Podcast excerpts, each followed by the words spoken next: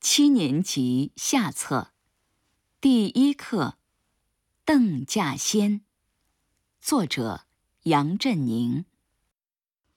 从任人宰割到站起来了。一百年以前，甲午战争和八国联军时代，恐怕是中华民族五千年历史上最黑暗、最悲惨的时代。只举1898年为例，德国强占山东胶州湾，租界99年；俄国强占辽宁旅顺大连，租界25年；法国强占广东广州湾，租界99年；英国强占山东威海卫与香港新界，前者租界25年。后者租界九十九年，那是中华民族任人宰割的时代，是有亡国灭种的危险的时代。今天，一个世纪以后，中国人民站起来了，这是千千万万人努力的结果。是许许多多可歌可泣的英雄人物创造出来的伟大胜利，在二十世纪人类历史上，这可能是最重要的、影响最深远的巨大转变。对这一转变做出了巨大贡献的，有一位长期以来鲜为人知的科学家——邓稼先。两弹元勋。邓稼先，一九二四年出生在安徽省怀宁县，在北平上了小学和中学，于一九四五年自昆明西南联大毕业。一九四八年到一九五零年，赴美国普渡大学读理论物理。获得博士学位后，立即乘船回国。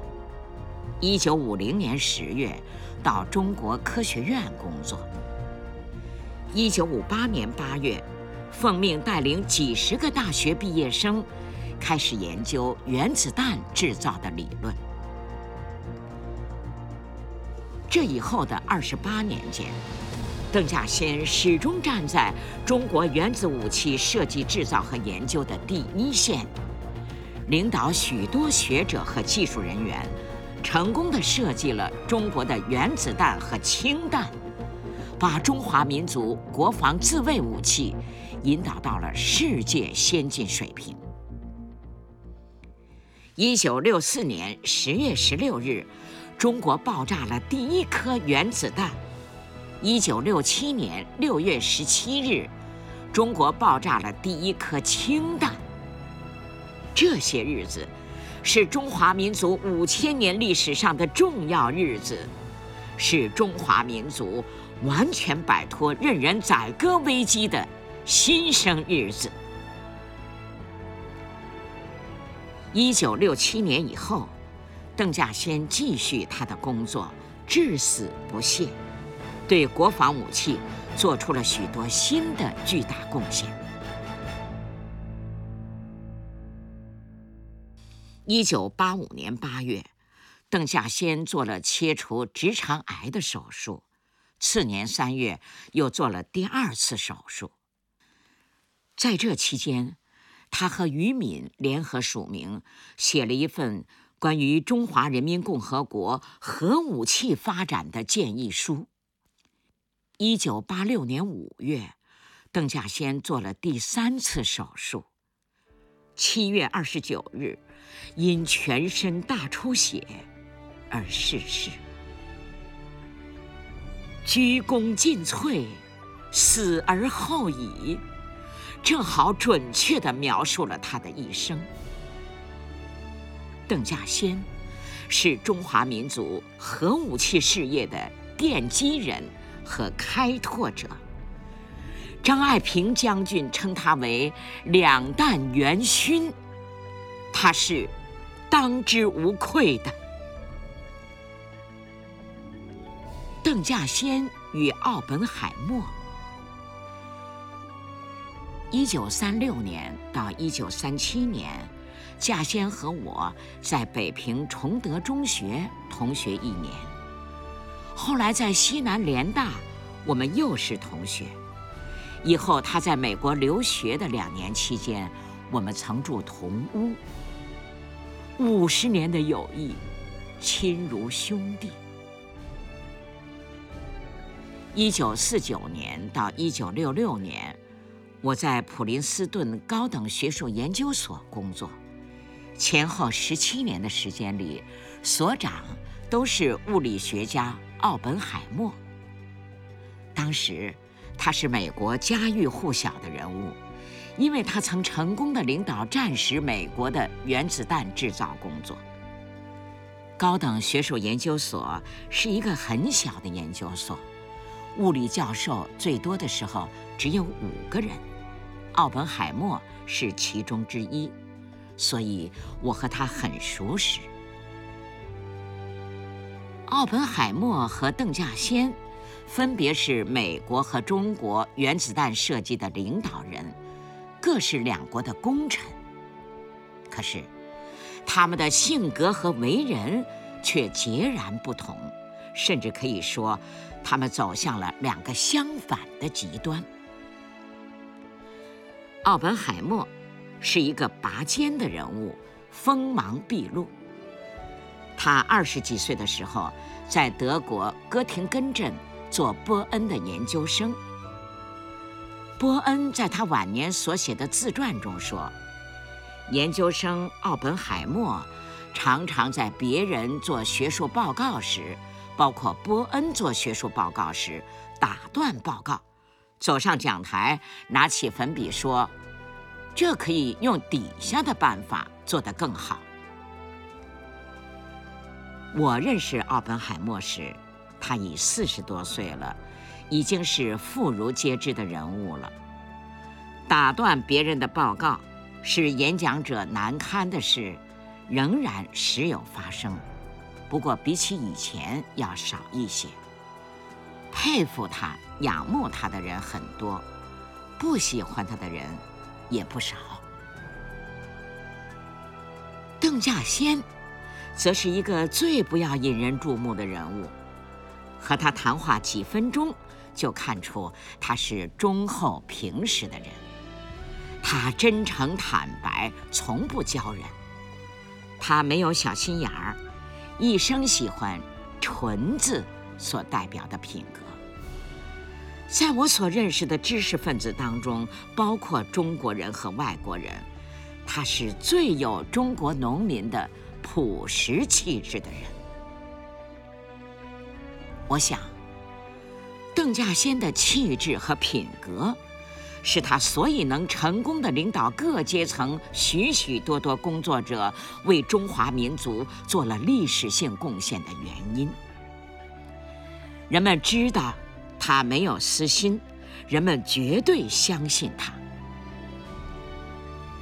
文革初期，他所在的研究院九院，和当时全国其他单位一样。成立了两派群众组织，对吵对打。而邓稼先竟有能力说服两派继续工作，于一九六七年六月成功的制成了氢弹。一九七一年，在他和他的同事们被四人帮批判围攻的时候。如果别人去和工宣队、军宣队讲理，恐怕要出惨案。而邓稼先去了，竟能说服工宣队、军宣队的队员，这是真正的奇迹。邓稼先是中国几千年传统文化所孕育出来的，有最高奉献精神的儿子。邓稼先是中国共产党的理想党员。我以为，邓稼先如果是美国人，不可能成功的领导美国原子弹工程；奥本海默如果是中国人，也不可能成功的领导中国原子弹工程。当初选聘他们的人，钱三强和葛罗夫斯，可谓真正有知人之明，而且对中国社会、美国社会各有深入的认识。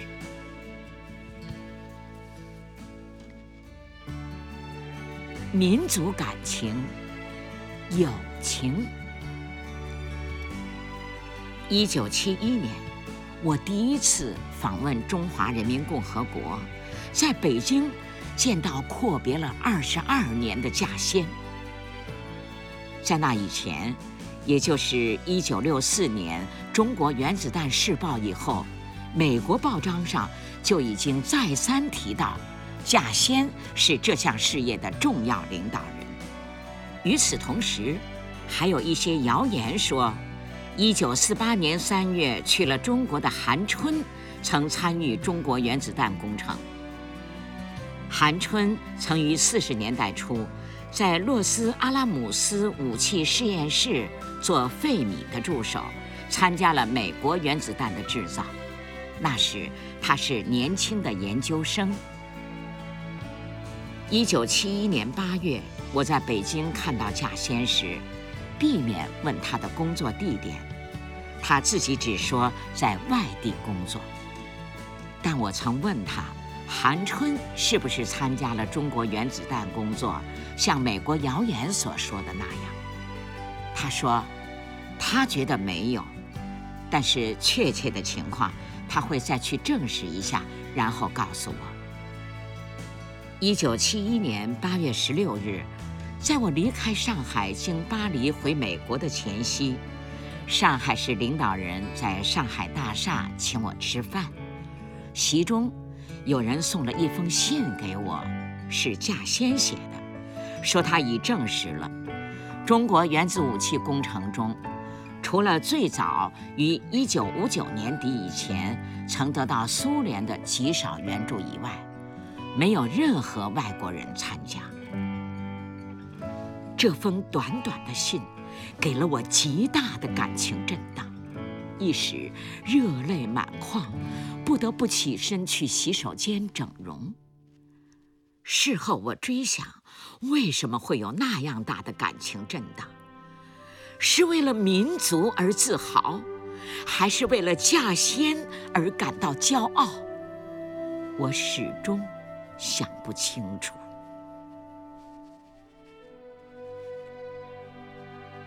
我不能走。青海、新疆，神秘的古罗布泊，马革裹尸的战场，不知道稼先有没有想起过我们在昆明时一起背诵的《吊古战场文》：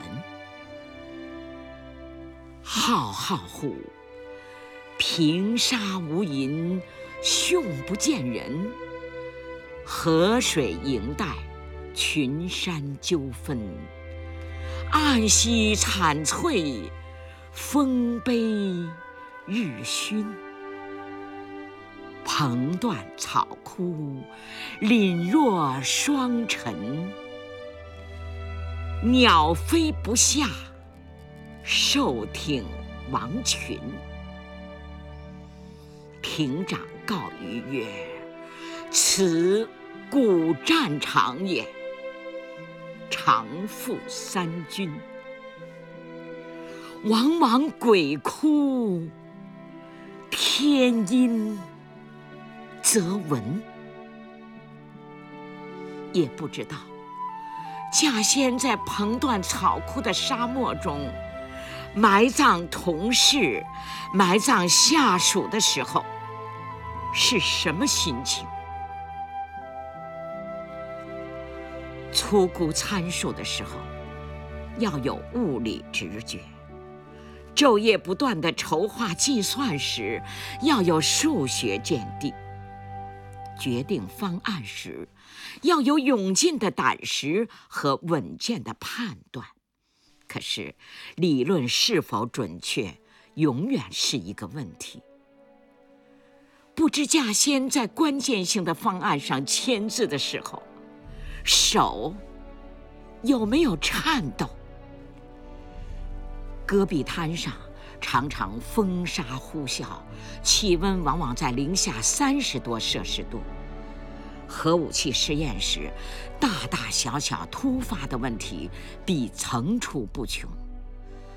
稼先虽有福将之称，意外总是不能完全避免的。一九八二年，他做了核武器研究院院长以后，一次，井下突然有一个信号测不到了，大家十分焦虑，人们劝他回去。他只说了一句话：“我不能走。”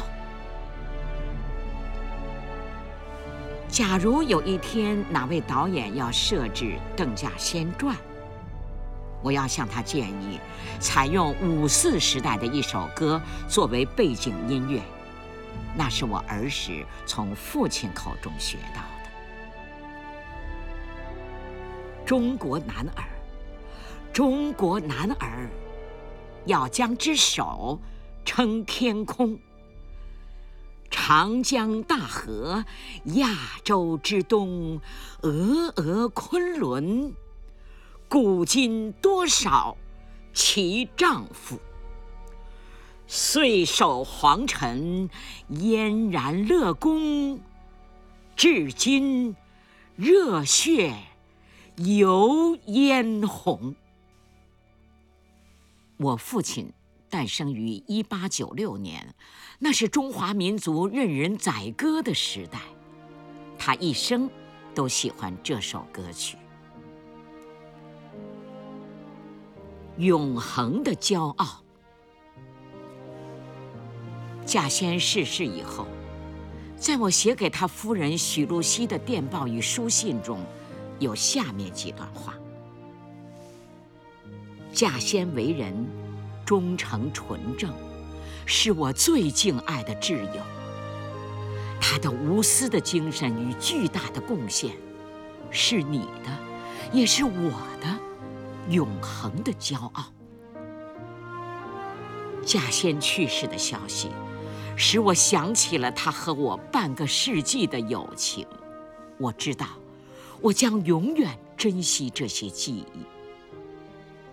希望你在此沉痛的日子里，多从长远的历史角度去看稼先和你的一生。只有真正永恒的，才是有价值的。邓稼先的一生是有方向、有意识的前进的，没有彷徨，没有矛盾。是的。如果稼先再次选择他的人生的话，他仍会走他已走过的道路。这是他的性格与品质。能这样估价自己一生的人不多。我们应为稼先庆幸。